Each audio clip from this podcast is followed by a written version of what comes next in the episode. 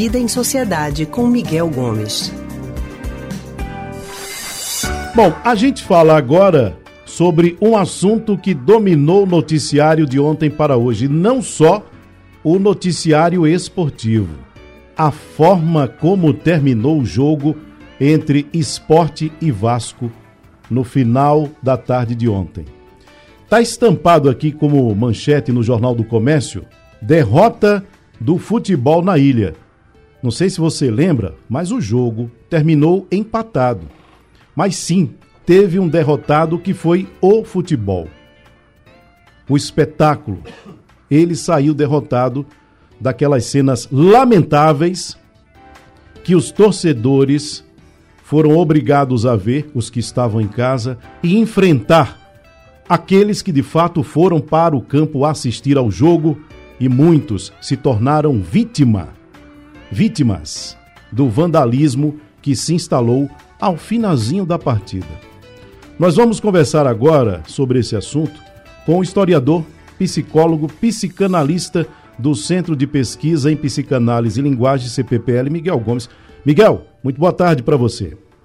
Boa tarde, Tony. Boa tarde, todas e todos ouvintes.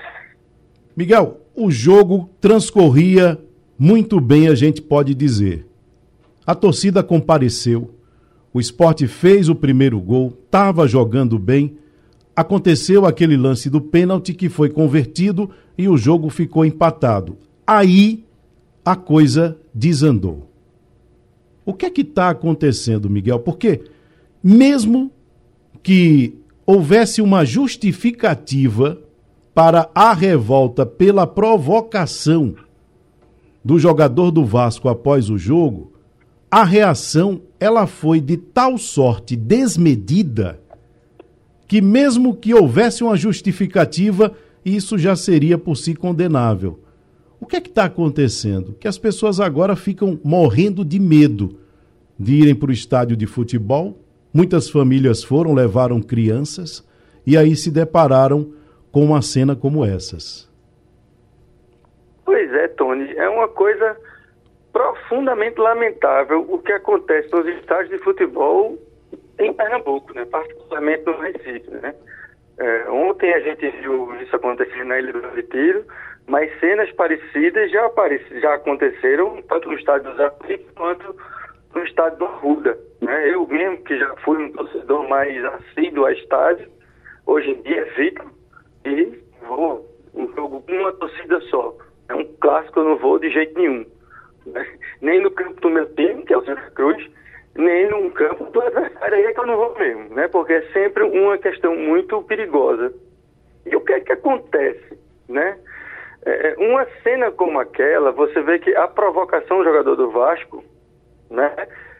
É uma provocação que acontece em jogo de futebol. Uhum. Né? O próprio esporte já teve jogadores que fizeram esse tipo de provocação no estádio do Santa, no estádio do Náutico, né? É, é isso acontece, a gente está cansado de ver na televisão, por exemplo, Messi faz gol e abrir a, a, camisa do Barcelona diante da torcida do Real Madrid, e teve época de até a torcida aplaudir, inclusive. Então, enfim, esse tipo de provocação dentro do campo de futebol acontece né, não tem o que negar. Então, assim, nada justifica a, a, a reação dos torcedores que naquela localização, isso é importante frisar, é uma localização que tradicionalmente fica uma torcida organizada do esporte, já conhecida, assim como torcidas organizadas também do Norte e do Santa Cruz, por fazerem arruaças. Então, nada justifica o que essas torcidas fazem, mas se explica a própria existência da torcida explica esse tipo de atitude. Vamos pegar um, um, ponto do que aconteceu ontem, né? Tem uma cena lamentável de um torcedor chutando uma bombeira, e eu presto aqui a minha solidariedade à bombeira, se não me engano, Juliana é o nome dela, a, ela que foi vítima desse chute. Veja só, esse camarada que deu esse chute, dificilmente ele chegaria em uma outra circunstância em que ele estivesse sozinho e fosse agredir qualquer pessoa, muito menos uma mulher, muito menos uma mulher bombeira que está ali para ajudar todo mundo. O que é que faz ele fazer isso naquela circunstância? É porque naquela circunstância ele é tomado por um sentimento de massa Né? É como se ele, indivíduo, deixasse de existir e ele virasse parte daquele aglomerado da torcida organizada. É o efeito manada, né? É, é, um, é, um, é, um, é um fenômeno de massa. Sabe? É quando assim, a gente perde a nossa individualidade e a gente se entrega a uma massa. E quando a gente se entrega a uma massa, a gente perde a razão, a gente perde o juízo, a gente perde o raciocínio e a gente faz coisas que a gente não faria se não estivesse em massa, se a gente não fizesse parte de um aglomerado, de um grupo. Né? Isso é muito comum. A gente vê esse fenômeno acontecer, por exemplo, é, é, numa torcida organizada. A gente vê esse fenômeno acontecer dentro do exército. A gente vê esse fenômeno acontecer dentro de algumas igrejas em que as pessoas perdem a capacidade de reflexão e simplesmente agem como um bolo, como se abrissem mão de tudo que acreditam, que eu não acredito que aquele rapaz é, compactue que é correto chutar uma pessoa sentada, né? Mas diante desse fenômeno, isso vai e acontece. E aí as cenas lamentáveis que a gente vê. Né? É claro que esse fenômeno de massa, né, que a gente viu acontecer inclusive no nazismo, não justifica de jeito nenhum. Uhum. Né? Não justifica, não tem justificativa. O que esse fenômeno de massa ajuda a gente a entender é a explicar. A gente consegue saber por que isso acontece, mas isso não significa que a gente aceite que esse tipo de coisa acontece. E aí a gente precisa fazer alguma coisa para evitar que essas cenas aconteçam. E aí tem duas medidas que são é, básicas. Né? A primeira é na origem, a segunda é na finalidade. Né? Primeiro, a gente tem que proibir esse tipo de organização. Né?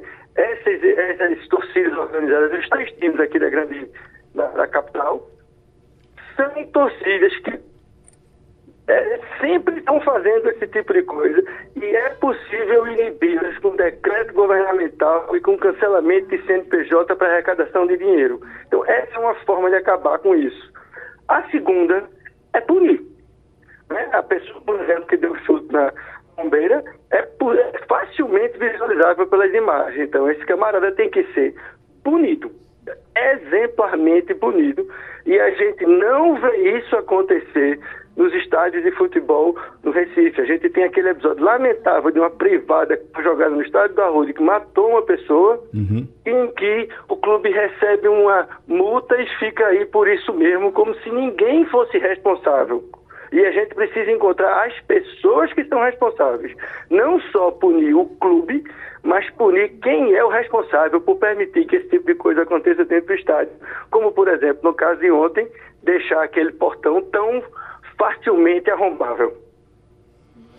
É isso, e a gente espera que situações como essa, vamos acreditar nisso, né? Não voltem a acontecer. É, a gente espera que não aconteça, mas se a gente esperar sem fazer nada, vai acontecer porque tem sido assim a gente precisa que os clubes assumam o compromisso de banir essas organizadas dos estádios e que a justiça faça o papel dela, junto com a polícia, de identificar esses criminosos e puni-los. É isso. Miguel, muito obrigado pela participação aqui no programa. Eu que agradeço, Tony, a todo mundo que nos ouviu. Uma boa semana e até segunda.